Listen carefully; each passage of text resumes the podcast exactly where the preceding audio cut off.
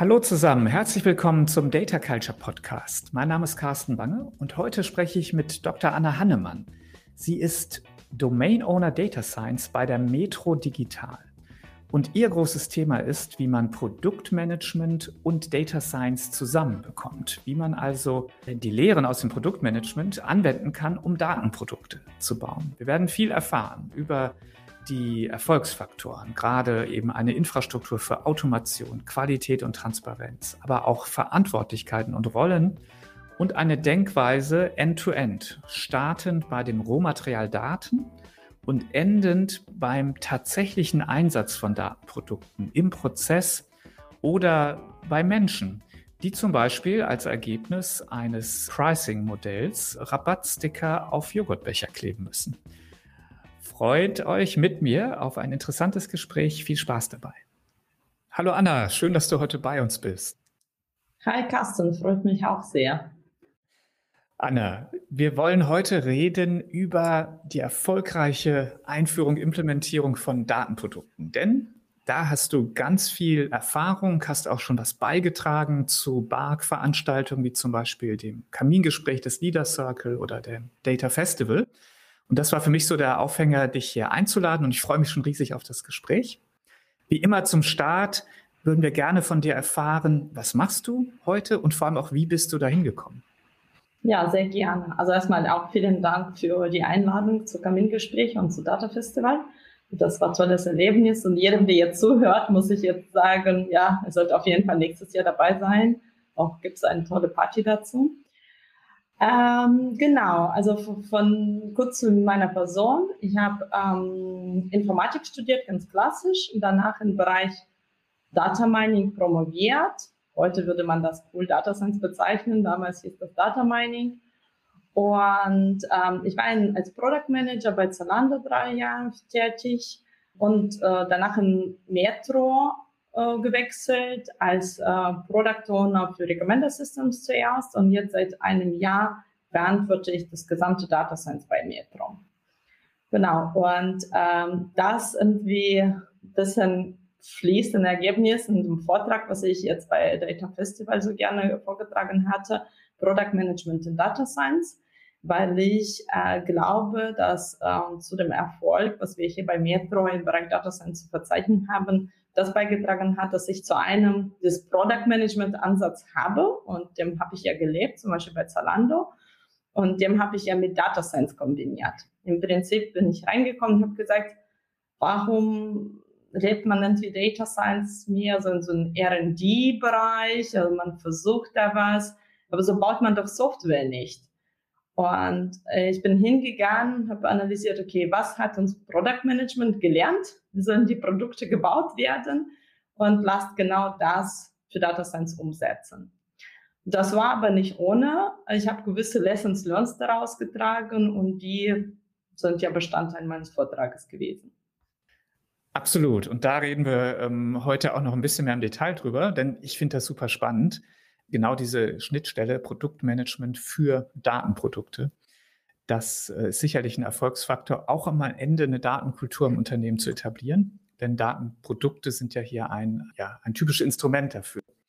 Bevor wir darüber reden, vielleicht noch die obligatorische Frage, was begeistert dich denn sonst noch so außer Daten und Produktmanagement für Datenprodukte? Ähm, ich muss äh, äh da erzählen, dass ich äh, sehr gerne mich für Frauen in Tech-Bereichen engagiere. Und ich muss auch gestehen, dass wenn ich young, jünger war, dass ich immer gedacht habe, ach, das sind so diese ganzen Quoten, Frauen und so weiter, das eher negativ belastete Thema war und dachte, das brauchen wir alles nicht. Heute aus meiner jetzigen Perspektive sehe ich, dass wir definitiv daran arbeiten sollen, dass wir Rollmodelle schaffen im Bereich digital, im Bereich Tech, im Bereich Data, äh, wo Frauen sowohl in Leadership-Positionen, aber als auch in normalen Positionen sind. Also es ist immer noch sehr gängig, dass ich in einem Termin sitze und dann eine der wenigen Frauen bin. Und bei Kamingespräch war das auch nicht anderes, muss ich auch äh, bestehen. Was an sich wahrscheinlich nicht so schlimm ist, aber was ich auch sehr, sehr häufig den ja, jungen Mädchen fehlt auch der Rollenmodell. Und da muss ich äh, von Ereignis von letzter Woche erzählen. ähm, ich habe Friseurin meiner Wahl und dann kam sie auf mich so, war da Haare schneiden und sie kam so vorsichtig auf mich zu und meinte, Anna, du hast ja erzählt, du machst ja was mit IT und meine Tochter, die möchte jetzt äh, Informatik als LK wählen, aber ich bin da überhaupt gar keine, ich kann ihr überhaupt gar keine Unterstützung anbieten, könnte sie zum Beispiel bei dir dann Praktikum machen. Und da wird genau in solche Situationen wird klar, dass irgendwie dieses Bild, guck mal, da gibt schon eine Frau, die macht äh, Informatik, die hat Informatik gemacht, die macht das Tag äh, in Tag aus und so ungefähr, die ist normal. Das fehlt uns, ja. Und ich freue mich, wenn Leute, also ich freue mich, dass dann die Friseurin dann Mut hatte, auf mich zuzukommen und fragen, ja, kannst du bitte für diese Rollenmodell für meine Tochter sein? Aber ich sehe auch dann genau bei diesen Beispielen, dass das uns unglaublich fehlt, ja, weil der Wortwahl war so ungefähr, ja, ich will meine Tochter zeigen, ja, das ist normal, das, das, das machen auch andere Frauen, ja. Und das kommt auch davon, dass das nicht genug gemacht wird. Und aus dem Grund engagiere ich mich viel bei so Women in Big Data, äh, das äh, Global Women in Tech habe ich da auch Talks gegeben, weil ich genau oder ich bin in so einem Retailer-Network Lead, wo auch darum geht, so die Frauen zu begeistern. Also das ist definitiv etwas, wofür ich ziemlich viel meine private Zeit aufwende und auch dafür stehe. Ja, finde ich total super. Und, und ich glaube, du hast recht, das ist ein auch erfolgsversprechender Ansatz, ja, einfach genau mit so Rollenmodellen zu arbeiten, sondern guck mal hier, ähm, da gibt es super Beispiele und du bist sicherlich auch eins davon.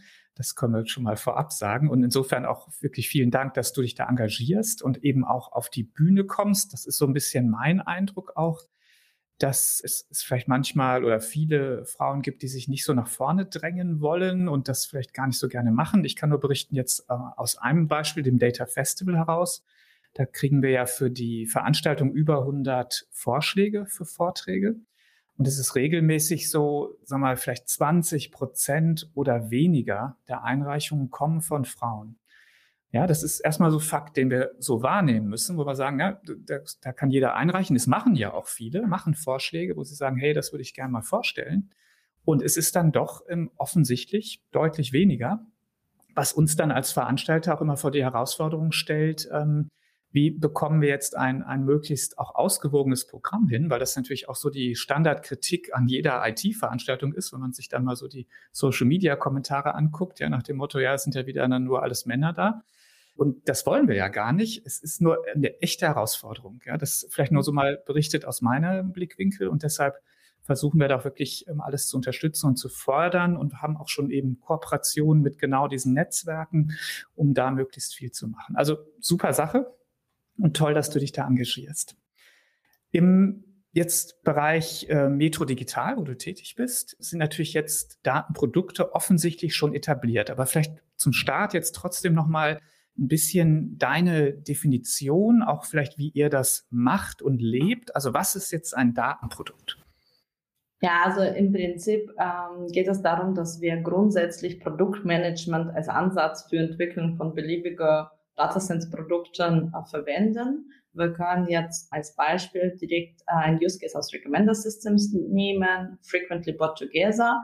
Das ist ungefähr, kannst du dir so vorstellen, wenn du ein Produkt bei uns auf der Webseite in Online-Shops dir anschaust, zum Beispiel eine Milch, dann wird unten angezeigt, Leute, die diese Milch gekauft haben, haben auch diesen Zucker und diesen Mehl dazu gekauft. Ja? Mhm. Und das ist ein klassischer äh, Use Case, wenn du versuchst, deinen Kunde zu motivieren, in die Breite zu gehen. Also ich wollte dir nur Milch, äh, nur die Milch und jetzt hast du eben vielleicht motiviert, ach, Zucker und Mehl bräuchte ich doch auch. Ja? Und somit hast du deine Sales äh, größer gemacht, äh, vergrößert und äh, deinen Kunde begeistert. Das ist jetzt erstmal zu Use Case, damit wir etwas als Beispiel vor Augen halten können. Mhm. Und wenn wir jetzt das, also das anbieten als Produkt, dann sind für mich die Faktoren wie Ownership von diesen Daten, die geliefert werden, ist geklärt. Ja, also die Daten werden gemaintained, die Daten haben SLAs. Also im Prinzip das alles, was du an klassischen Produkt als Anforderung stellst, muss auch hier gewährleistet sein. Ne? Das heißt, wenn irgendwo irgendwelche Daten angeboten werden, in unserem Fall alles auch im Form von APIs, dann Ownership, Responsibility, Maintenance, und SLAs sind gegeben. Da sind die wichtigsten Faktoren. Für sozusagen den Input, also die Daten, die du brauchst, damit du am Ende auch eine Empfehlung wahrscheinlich auf einer Webseite primär mal äh, geben kannst. Gilt das Gleiche dann aber auch für das Produkt selber, also das, was du sozusagen erstellst? Müssen wir da nicht genau. die gleichen Dinge haben? Genau, genau. Also im Prinzip trenne ich das an der Stelle überhaupt nicht. Also ich meine, für mich Daten sind dann das Ergebnis von diesem Product Management Ansatzes.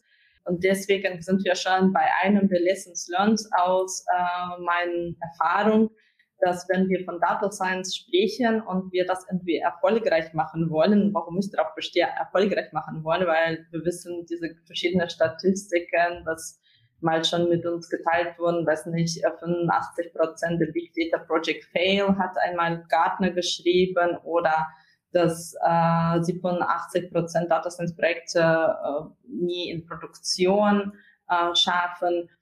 Äh, das ein Hintergrund ist richtig äh, komplette Infrastruktur aufzusetzen. Ja?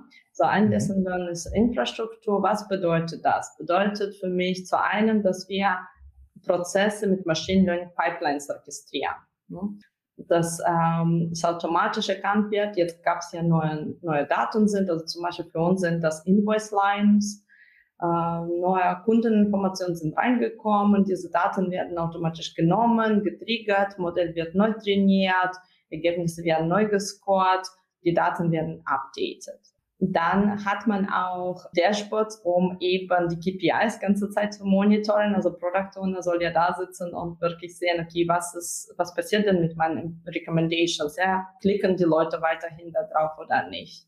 Automatisierte Quality Gates, es, äh, also Qualitätskontrollen im Prinzip soll auch gewährleistet sein, dass wenn diese automatisierte Pipeline läuft, dass die nicht am Ende irgendetwas ausspuckt und keiner weiß, was das ist äh, sondern dass da zumindest entweder Benachrichtigungen geht äh, und Prozess abgebrochen wird oder zum Beispiel einfach Modell von Vorwochen genommen wird.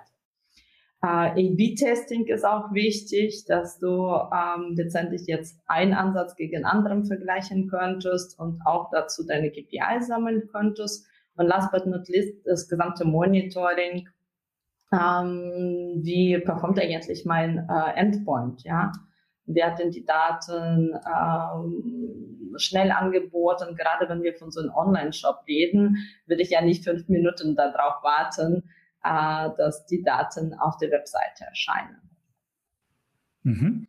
Also erster Punkt von dir wäre also zu sagen, wir brauchen eine vernünftige Infrastruktur und deren Hauptziele sind vor allem die, die Automation zu unterstützen, die Qualität sicherzustellen und aber letztendlich auch eine Transparenz zu schaffen. Du hast ja die Dashboards genannt, ähm, also oder ein Monitoring, dass man eben versteht, okay, wo, wie, wie laufen, ich sag's mal so, wie laufen eigentlich meine Produkte gerade?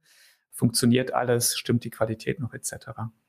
Kurze Ergänzungsfrage da. Du bist jetzt natürlich im Bereich Data Science. Damit ist klar, dass du diesen Fokus hast auf ich sag mal, Datenprodukte, die irgendwo einen, einen Machine Learning Anteil haben oder vielleicht im weitesten Sinne was mit KI, künstlicher Intelligenz zu tun haben.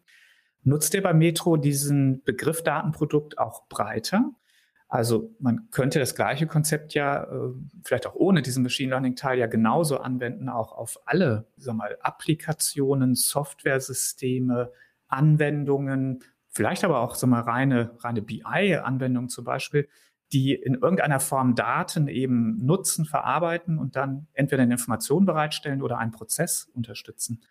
Macht ihr das auch so oder ist dieser Begriff bei euch eigentlich auf diesen Data Science Bereich beschränkt? Also dazu, ich muss gestehen, dazu gab es ja ziemlich viel interne Diskussion. Mhm. Uh, dieses Begriff Data-Produkt, Data-Mesh, uh, das ist alles auch bei, bei allen im Munde.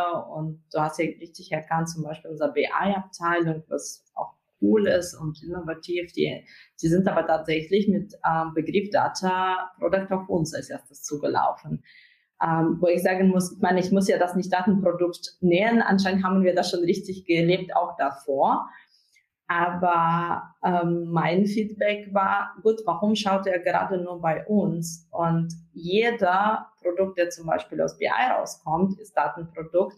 Aber für mich ist eigentlich jede Schnittstelle, wo du irgendwelche Daten anbietest, die müssen doch korrekt, up-to-date sein und ich muss imstande sein, irgendwie zuständige Person dafür zu finden. Und ich habe ein super Beispiel für dich. Und zwar, wir haben einen äh, Microservice, der Stockdaten zur Verfügung stellt. Also im Prinzip, das ist Microservice, wo dem du aufrufst, wenn du jetzt auf der Webseite anbieten möchtest oder bei uns, in, wir haben auch App. Und jetzt will der Kunde sehen, gibt es da genug Milch? Ja, und gerade bei uns, wir haben ja Großkunden beim Metro. Das heißt, äh, es geht schon so um kistenweise Milch oder Bier oder was auch immer Kunde kauft. Und wenn wir dann falsche Informationen zeigen, also wenn der Kunde schaut, äh, zum Beispiel über App, ja, in diesem äh, Store befinden sich mindestens 50 äh, Kisten, fährt extra zu, zu diesem Geschäft von Metro und findet aber statt 50 nur 30, ja, dann ist damit auch keinem geholfen. Ja, dann fühlt sich auch Kunde äh, sich irgendwie betrogen an der Stelle. Ja, der hat den ganzen Welt, äh, Weg angelegt und am Ende mhm. hat es ihm nichts gebracht. Und das Gleiche auch online. Also wir betreiben auch Online-Handeln. Dann hast du was bestellt und dann liefern wir dir nur die Hälfte davon. Ja? Mhm. Und das ist ja Stockdaten. Ja? Und wenn du mich fragst, wenn Stock nicht richtig ist, dann müssen wir überhaupt nicht anfangen. Ja? Und gerade da und da passiert ja eigentlich gar kein BI Analytics und Data Science. Nein, nichts. Das ist halt verschiedene Quellen, aus denen das äh, zusammengeführt wird, äh, die Information, und dann letztendlich dieses Stock ergibt. Und entweder ist das up-to-date, wirklich real-time up-to-date, das ist korrekt. Es gibt ja Maintenance und es gibt einen Verantwortlicher und es gibt SLA. Oder dann müssen wir überhaupt das nicht anbieten. Ja? Also für mich zurück auf deine Frage kommen, Dataprodukte sind überall, wo irgendwelche Daten angeboten werden. Die sind auf jeden Fall nicht auf äh, BI oder Data beschränkt. Mhm, absolut. Glaube ich auch und wollte nur noch mal nachfragen, das, äh, weil das tatsächlich erlebe ich auch halt in Unternehmen ganz unterschiedlich gesehen wird, aber ich glaube schon, dass der Begriff sich auch durchsetzt und auch die Denkweise. Und ich glaube gerade im Hinblick Denkweise jetzt zu sagen, ja, okay, Produkt, aber was bedeutet das denn jetzt eigentlich? Und dass ich da eben dieses Produktmanagement auch brauche, das ist jetzt eben der, der Schritt, den dann viele Organisationen noch gehen müssen. Lass uns noch weiter über die Erfolgsfaktoren sprechen. Also, ähm, du hast einmal gesagt, wir, wir brauchen das Rohmaterial in der richtigen Qualität. Und da, das ist ein Faktor sicherlich die Verantwortlichkeit. Das haben wir in dem Podcast hier tatsächlich auch schon öfter besprochen. Also quasi eine, eine Verantwortlichkeit für Datenproduzenten. Das ist für, für viele Unternehmen wirklich ein großer Schritt. Das ist etwas, was es zum Teil gar nicht gibt oder wo man auch wirklich echte Reibungen dann hat. Dann hast du gesagt, die Infrastruktur ist wichtig. Also wir brauchen letztendlich diese Plattform für Automation, Qualität, ähm, Transparenz.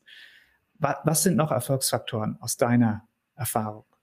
Ja, also wir können direkt da bei diesen ganzen Plattformen direkt zu äh, Rollen und äh, Menschen verknüpfen, mhm. weil ähm, was man sehr häufig sieht, und das war auch unsere Erfahrung, als ich zu Nitro gewechselt äh, bin, hatten wir so einen klassischen Data Science Profil ausgeschrieben gehabt. Ähm, bedeutet ja jemand, der PhD in Statistik oder Mathe hat.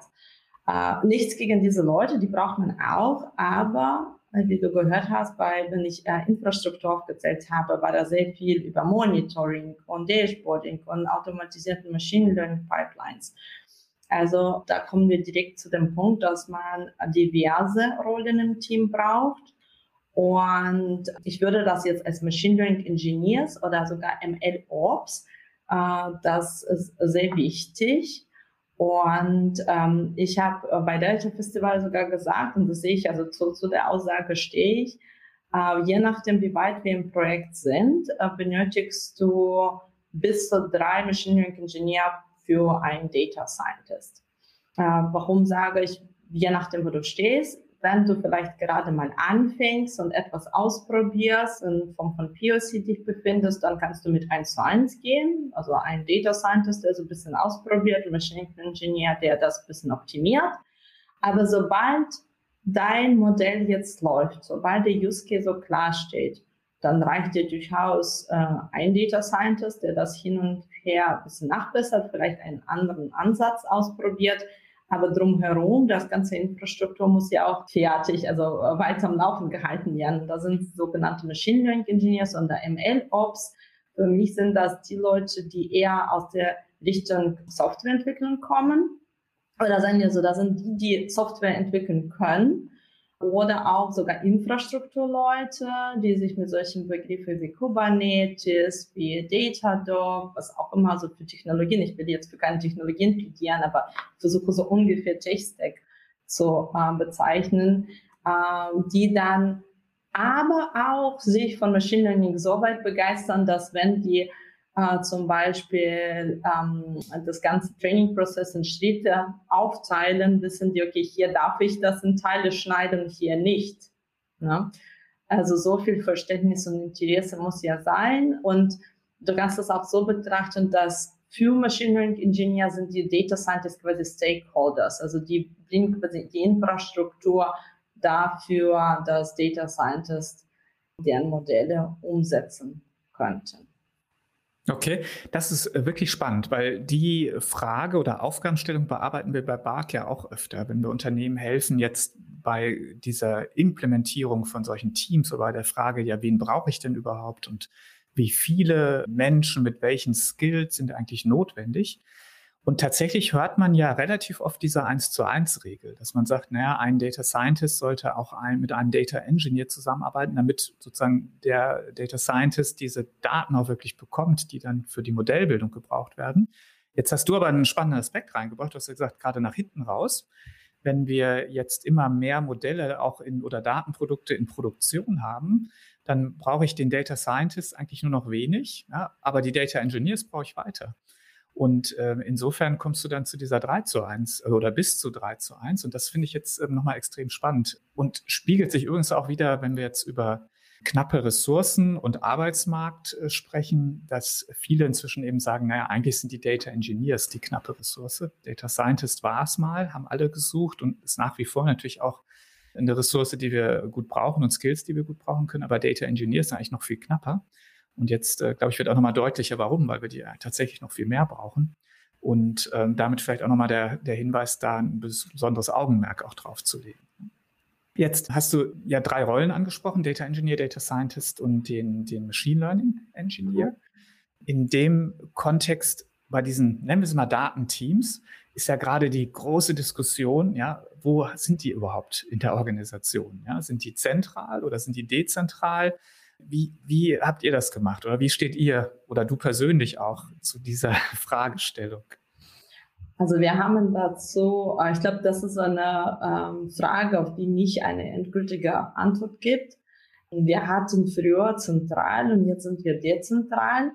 Ich äh, würde sagen, aber dass das so eine gewisse Spiralentwicklung hat, dass du bei verschiedenen, dass du immer wieder so ein bisschen zentralisieren wirst, dann wieder dezentralisieren Genau, aktuell sind wir dezentral aufgestellt. Das bedeutet, dass ich quasi Skill Owner bin. Alle Leute, die irgendwie Data Scientist, Data Engineer als Rolle haben, die reporten dann zu mir, sind aber in Teams verteilt. Ne? Das heißt, es kann ein Team, du kannst das sehr gut vielleicht mit UI, UX vergleichen. Es gibt Produkte zum Beispiel, die ein Frontend haben. Es gibt Produkte, die komplizierten Frontend haben. Dann hast du ein Frontend-Entwickler, zwei, fünf und so weiter. Und das gleiche, den gleichen Ansatz führen wir hier auch aktuell mit äh, Data Science, Data Engineers, Machine Learning Engineers. Das heißt, es gibt Teams, die einen brauchen, es gibt Teams, die bis zu fünf brauchen.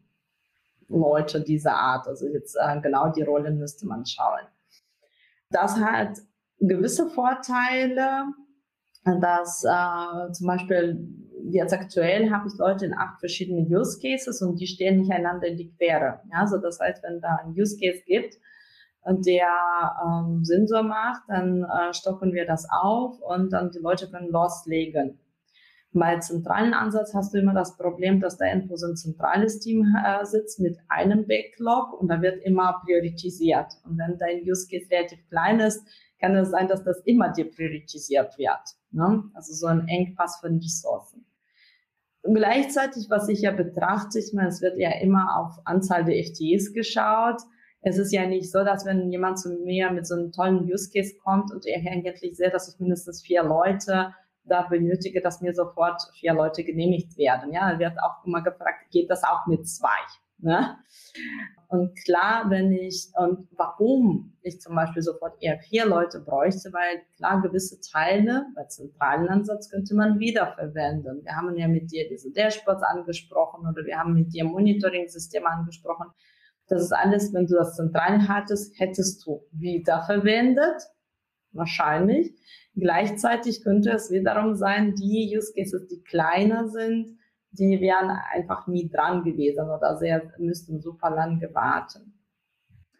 Was auch noch so als Vorteil für diesen dezentralen, ich persönlich sehe, dass ich meinen Leuten so ein bisschen Rotation anbieten kann, dass die wirklich dann komplett in äh, Welt andere Business. Ich gebe dir einfach jetzt äh, Recommender Systems habe ich schon angesprochen, aber wir haben ein ganz anderes äh, Use Case und zwar geht es um Markdown. Im Prinzip, du weißt, okay, jetzt habe ich noch 100 Joghurts, diese Sorte, die laufen in zwei Tage ab. Was ist die optimale äh, Preissenkung oder Discount, so dass ich so wenig wie möglich an Geld verliere, ich als Business, aber auch, dass mein Kunde alles abverkauft, weil wir wollen hier nichts wegwerfen. Ne? Und ähm, ich hatte ja Leute, die gesagt haben, jetzt das Recommender Systems habe ich ja genug oder genug gemacht, möchte ich was anderes äh, ansehen, dann habe ich die dahin rotieren lassen. Und das ist so gesehen komplett andere Perspektive, weil das ist nicht mehr Online-Shop ist, sondern das ist etwas, was im Store passiert, ja. Das hat definitiv so dieser der zentrale Ansatz, dass du deutlich näher, du bist dann Teil von einem Team, was Software entwickelt, was dann im Store verwendet wird und du bist deutlich, deutlich näher im Business. Ne? Aber vielleicht letzten, hier äh, hört sich super an, könnte man aber sagen, da bekomme ich aber manchmal Feedback, dass die Leute dann, dann, dann wurden meine Scientisten da integriert, aber es gibt Stand-ups, wo alle sich äh, dran teilnehmen. Es gibt Stand-ups, wo nur Entwickler alleine dran teilnehmen. Warum? Weil nicht alle Themen sind ja dann für Scientisten oder von Machine Learning Engineers relevant. Ja, also das ist das, das ja Nachteilige je näher ein Business, desto häufiger treten welche Themen, die dann nicht für alle Teil äh, Beteiligten relevant sind. Ja? Mhm, mhm. Okay, ja, also spannende Frage. Ich stimme dir zu. Das ist äh, ein bisschen auch hin und her. Das heißt also, viele haben ja zentral gestartet, gehen dann in die Bereiche. Ich, ich glaube, das richtige Maß ist häufig auch eine gewisse Reife der Bereiche. Ja, es gibt ja auch ähm, häufig noch Bereiche im Unternehmen, die nicht besonders weit sind, die die Ressourcen gar nicht haben, aber auch gar nicht die Use Cases. Viele, ja, die profitieren dann eher von zentralen äh, Service Units quasi, die ihnen da helfen können. Und andere äh, profitieren eher davon, dass sie quasi die, die Ressourcen bei sich selber haben. Jetzt wollte ich mal kurz nachfragen. Du hast gerade gesprochen, also ihr fahrt eher einen dezentralen Ansatz. Jetzt hast du aber von deinen Leuten gesprochen. Das war eine interessante ja. Wortwahl. Also, ich, ich bin ja dann zentral. Das tatsächlich ist mir genau. selber auch gerade aufgefallen. Ich bin diejenige, die zentral ist. Also ja. ich, wie gesagt, nenne mich dann vielleicht Skill Owner. Also mhm. im Prinzip, ähm, ich bin dann in der Mitte und die sind über Teams verteilt und über Use Cases verteilt und wirklich über Business Use Cases verteilt. Und das habe ich versucht schon anzudeuten, dass diese mhm. Recommender Systems das klassische Beispiel von Online-Geschäft. Das ist bei Metro quasi auf Business-Seite ganz andere Leute als die Leute, die zum Beispiel In-Store-Operations äh, verantworten. Und das ist mhm. sogar noch so weit, ich würde sagen, das ist auch andere Businessmodell, weil Kunden, die online kaufen oder die in den Shop kommen, auch sehr unterschiedlich sind. Ja, mhm. aber da hast du ja mich als zentrale Einheit sitzen, die eben dann das so bündelt. Und wenn zum Beispiel ein neuer Use Case reinkommt, wird das über meinen Tisch laufen immer. Also dann, dann werde ich angerufen, wird gesagt, ich hier, wir haben so, so eine Idee, was hältst du davon? Dann äh, gebe ich die Bewertung davon, dafür ab. Ich sehe zu, ob ich schon Leute in Projekten habe, die ich abziehen. Zum Beispiel jemand hat gesagt, ich möchte was anderes sehen, dann kann, kann ich sagen, okay, da gibt es ja so ein POC. Möchtest du teilnehmen? Ich bin auch diejenige, die dann auch das streamlined, also bisschen so die Garantie dafür, dass wir nicht an fünf Stellen das Gleiche entwickeln, ja. weil das eben über mich läuft. Hat das Nachteile? Ja, hat es. Da muss ich auch ähm, zustehen. Ich kann, ich, ich habe glaube ich schon erwähnt, ich verantworte acht Use Cases. Ja, also ich werde dann auch zwar zum Vorteil, zum, zu so einem, so einem Mittelpunkt, über die dann, du kannst zu mir kommen und sagen, Anna, was haben wir für Use Cases? Würde ich dir auflisten, ne? Das ist toll. Aber ich bin dann auch Bottleneck. Ne? Mhm. Das okay. heißt, wenn ich äh, irgendwie jetzt gerade dann für zwei Wochen in äh, Urlaub bin und jemand jetzt aber dringend Data Science Ressourcen benötigt, wird das nicht ohne mich äh, gehen, weil ich letztendlich mit den Leuten spreche und dann auch das in zentraler Hand habe. Mhm, okay, das heißt, die dezentralen Data Teams haben gar nicht die Hoheit über die Ressourcen. Die müssen trotzdem zu dir kommen, wenn sie ja. jemanden brauchen. Ah, okay. Interessant. Genau. Und ähm, hat auch ein bisschen Vorteil, dass ich letztendlich auch meine Leute dann in Schutz aufnehmen kann und sagen kann, weil ich weiß nicht, wie du das jetzt erlebt bei deinen Kunden, aber ich sehe oft genug, dass das, was Leute eigentlich suchen, ist überhaupt gar keine Data Scientist Aufgabe oder keine Machine Learning Aufgabe, sondern eher Data Analysis Aufgabe oder äh, erstellen mir dann Dashboard und das müssen dann die Data Scientists nicht selbst austragen, sondern da stehe ich dazwischen und sage, pass mal auf, hier ist unsere Rollenbeschreibung.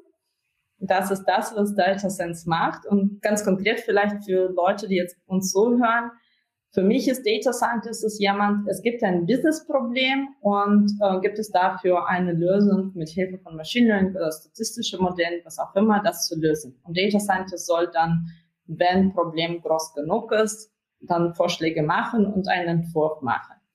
Analyst ist für mich ist halt alles wie analysier mal Daten, schau mal, ob da Use Case gibt. Also dieses Uncover of Use Cases, Data Telling, Dashboarding, das ist alles für mich noch bei Analyst. Klar wird das auch erwartet, dass Data Scientist ein bisschen Analyse betreibt, aber das soll überhaupt nicht Kernaufgabe sein. Und ich bin, wie gesagt, also so ein Vorfilter oder Buffer davor und ähm, ja, nehme meine Leute in Schutz, dass die nicht mit mhm. falschen Aufgaben zugemüllt werden. Absolut, also kann ich bestätigen, ganz typisches äh, Problem, ganz typische Thematik. Ja, das, das ist natürlich die diejenigen, die jetzt äh, Bedarfe haben, Nöte haben, was brauchen. Ja, dass denen das denkbar egal ist. Sie brauchen jetzt jemanden, der eben was mit Daten kann. Ich sag's mal so. Und das ist völlig richtig, dass man natürlich da immer Gefahr läuft, sozusagen die falschen Menschen mit den falschen Themen auszulasten. Und das führt im Zweifel dazu, dass die gehen, ja, weil sie einfach sagen, ich bin hier Data Scientist, ja, und das 25. Dashboard zu bauen, das ist einfach nicht, was mich hier spannend, was mich interessiert oder was ich spannend finde. Ne? Okay, das heißt jetzt nochmal äh, zum Thema Produktmanagement zu sprechen zu kommen. Du sagst also äh, letztendlich diese Koordinationsrolle, die zentrale Steuerungsrolle, einfach sicherzustellen, dass da nichts doppelt gemacht wird, dass man einen Überblick behält, ja, welche Produkte gibt's überhaupt, wer macht jetzt eigentlich gerade was. Sicherlich dann auch eine gewisse Modularisierung, Wiederverwendbarkeit, also Themen so gemeinsamer Standards. Das ist das, was du dann wahrnimmst. Genau, wobei das ist auch so äh, gemeinsame Standards in der Mitte. Da bist du aber wiederum schon so ein bisschen bei, brauche ich doch eine Einheit zentral, ja und da, da schließt ja der Kreis. Äh, jetzt aktuell bin ich äh, in Diskussion mit Top-Management, ob ich doch zwei, drei FTs bekomme, die so eine wiederverwendbare Infrastruktur für Data Science aufbauen. Ja, aber ähm, wir haben ja die Limitations davon auch genannt, ja, weil wer, welcher Use Case darf dann als erstes da drauf, für wen werden Anpassungen gemacht, für wen nicht und ähm, ja. Genau. Absolut. Was ja noch häufig eher zentral gelöst wird, sind bestimmte Data Governance Aufgaben. Jetzt habt ihr ja auch personenbezogene Daten zum Beispiel, ja, also da Themen wie, wie Compliance, GDPR etc. Wie, wie ist das bei euch äh, gelöst? Also da, äh, das liegt tatsächlich zu einem bei BI-Abteilung, weil die definieren diese Data Governance ähm, Sachen. Und da bin ich ein bisschen ich habe vielleicht vorteilhafte Positionen für mich angenommen. Ich habe früh genug gesagt, okay, die Daten, die wir bekommen und die Daten, die wir halt anbieten, wir gehen davon aus, dass äh, die schon GDPR bereinigt sind. Also sprich, wenn jetzt Carsten explizit angeklickt hat, seine Daten sollen nicht verwendet werden, dass ich seine Daten auch dann nicht sehe.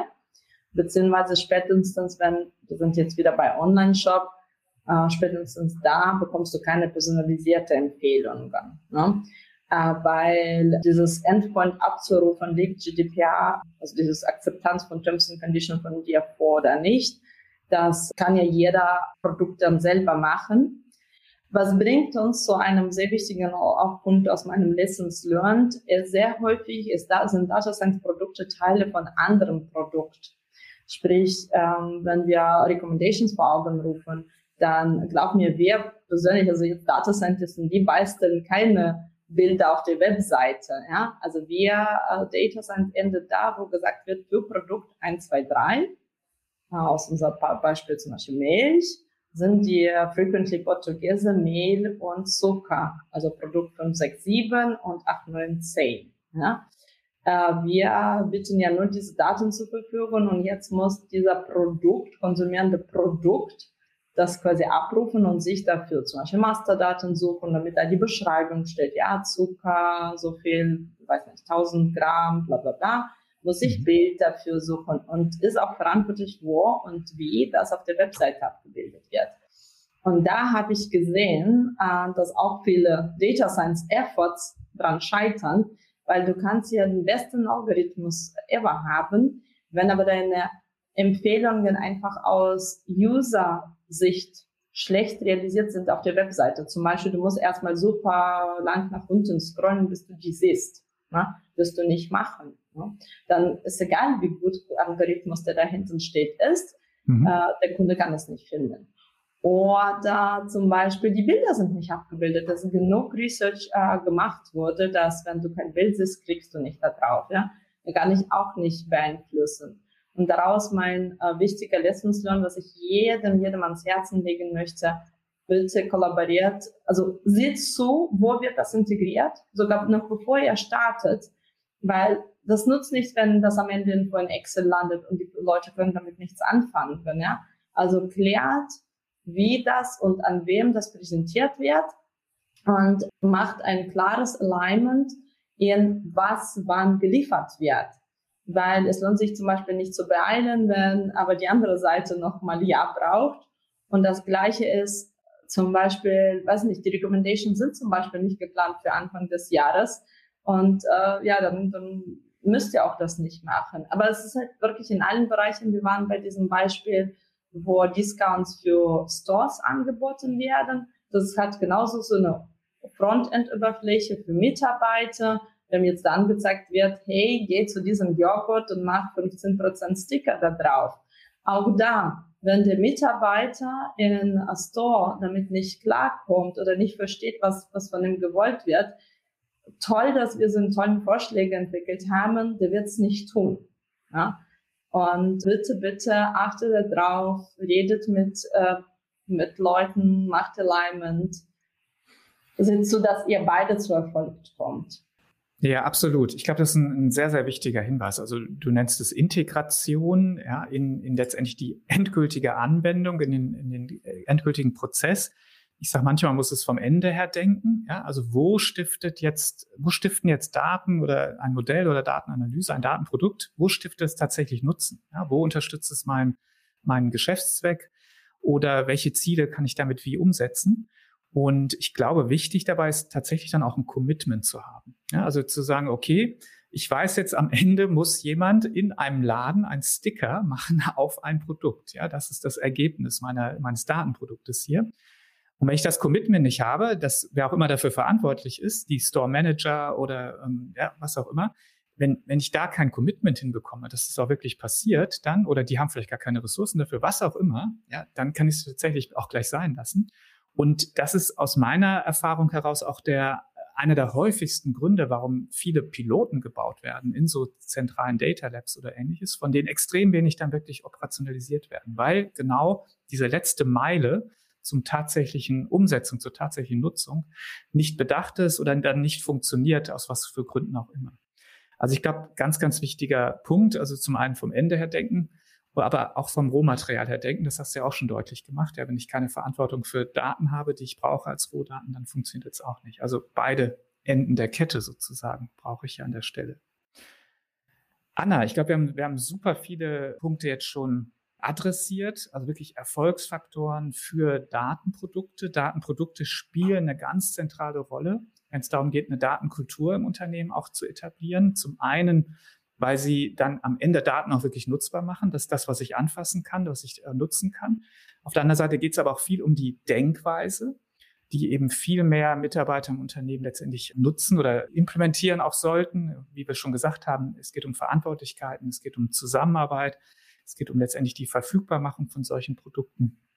Was haben wir, was haben wir noch nicht besprochen? Was sind so deine, deine letzte, deine Quintessenz? Vielleicht irgendein Punkt, den wir noch ausgelassen haben oder vielleicht nochmal so eine Zusammenfassung. Wie können jetzt Datenprodukte erfolgreich im Unternehmen etabliert werden? Ja, also wie, äh, du hast es sehr gut schon aufsummiert. Wir haben ja gesagt, dass Data Science ist viel mehr, also zu einer Infrastruktur, dass diese Infrastruktur gehalten äh, wird, ähm, brauchst du Machine Learning Engineers und auf jeden Fall zu sehen, dass du sowohl Daten hast, die du zur Verfügung stehen hast und als auch Integration am Ende raus zu, äh, zu Produkten, die dann Customer Facing oder Employee Facing sind.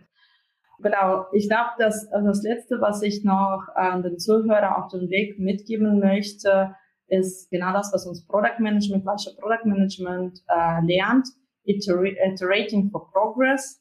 Also macht immer kurze Schritte, versucht jedes Mal mit so einem A-B-Test neueste Version rauszubringen, wartet nicht zu lang da sind wir wieder auch, das schließt auch der Kreis zur Infrastruktur, also diese A-B-Tests äh, fahren muss ja gewährleistet sein. Dafür benötigen wir wieder Machine Learning Engineers, die dann wissen, wie das einzustellen ist. Und genau, und immer mit kleinen Schritten dem Nutzer das zur Verfügung stellen und äh, KPIs messen. Weil ich habe häufig genug gesehen, dass diese Offline-Metriken waren einfach die falschen Metriken oder wir denken, das sind die richtigen und unser Kunde denkt anderes. Also iteriert, äh, nimmt dieses Ansatz von diesem Prototyp, Minimal Viable Product, Minimal Lovable Product, der aber direkt schon zu Kunde geht, oder zur Kundenfokusgruppe, so früh wie möglich, weil wenn ihr dann drei Jahre dran sitzt und am Ende ist schon vielleicht auch der Kunde weg. Ganz genau. Also iterative Entwicklung mit, mit kurz auch frühzeitiger Kundeneinbindung, glaube ich, auch nochmal ein ganz wichtiger Faktor. Anna, ganz, ganz herzlichen Dank für deine Erfahrung, die du hier geteilt hast, für deine vielen Einsichten und auch wirklich viele praktische Tipps. Und ich wünsche dir alles, alles Gute auf dem weiteren Weg hier mit Datenprodukten. Und natürlich auch freue ich mich auf deine weiteren Beiträge hier in unserer Community. Danke, Carsten, und dann noch einen schönen Tag. Ja, auch. Danke. Tschüss. Ciao. Música